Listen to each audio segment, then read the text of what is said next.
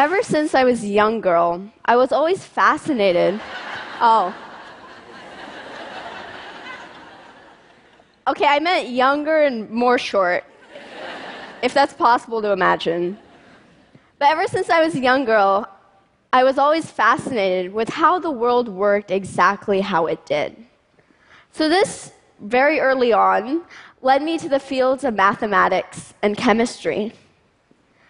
I would keep going further and further, and as I kept going, I realized that all the fields of science are interconnected, and without one, the others have little or no value.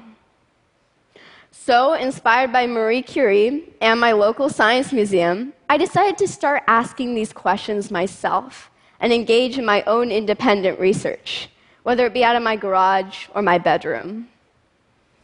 I started reading journal papers, started doing science competitions, starting participating in science fairs, doing anything I could to get the knowledge that I so desperately wanted.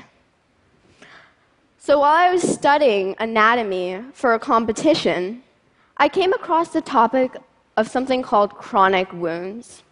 And one thing that stood out to me was a statistic that said that the number of people in the United States with chronic wounds exceeds the number of people with breast cancer, colon cancer, lung cancer, and leukemia combined.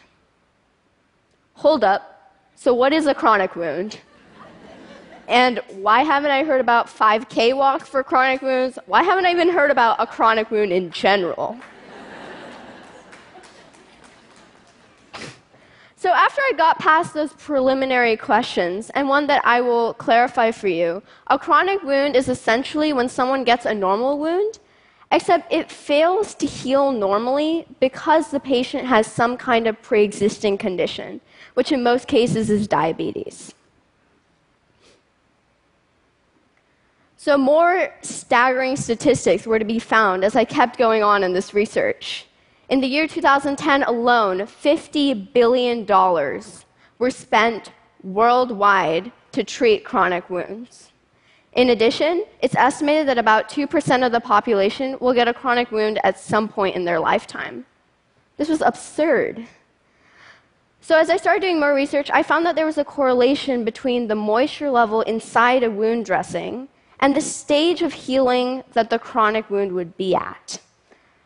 So I decided, why don't I design something to measure the moisture level within the wound so this can help doctors and patients treat their wounds better and essentially expedite the healing process. So that's exactly what I set out to do. Being a 14 year old working out of her garage turned lab, I had a lot of constraints. Most being that I wasn't given a grant, I wasn't given a lot of money, and I wasn't given a lot of resources. In addition, I had a lot of criteria as well. Since this product would be readily interacting with the body, it had to be biocompatible. It also had to be low cost, as I was designing it and paying for it myself. It also has to be mass manufacturable, because I want it to be made anywhere for anyone. Thus, I drafted up a schematic. What you see on the left hand side is um, the early schematics of my design, showing both a bird's eye view, and also one stacking variant. A stacking variant means that the entire product is consisted of different individual parts that have to work in unison, and what's shown there is one possible arrangement. So, what exactly is this? So, I got on to testing my sensors, and as all scientists have stumbles along their work, I also had a couple of problems in my first generation of sensors. First of all, I couldn't figure out how to get nanoparticle ink into a, pink, a PrintCheck cartridge without spilling it all over my carpet. That was problem number one. Problem number two was I couldn't exactly control the sensitivity of my sensors. I couldn't scale them up or down. I couldn't really do anything of that sort, so I wanted something to solve it. Problem one was easily solved by some scouting on eBay and Amazon for syringes that I could use. Problem two, however, required a lot more thought. So this is where this factors in.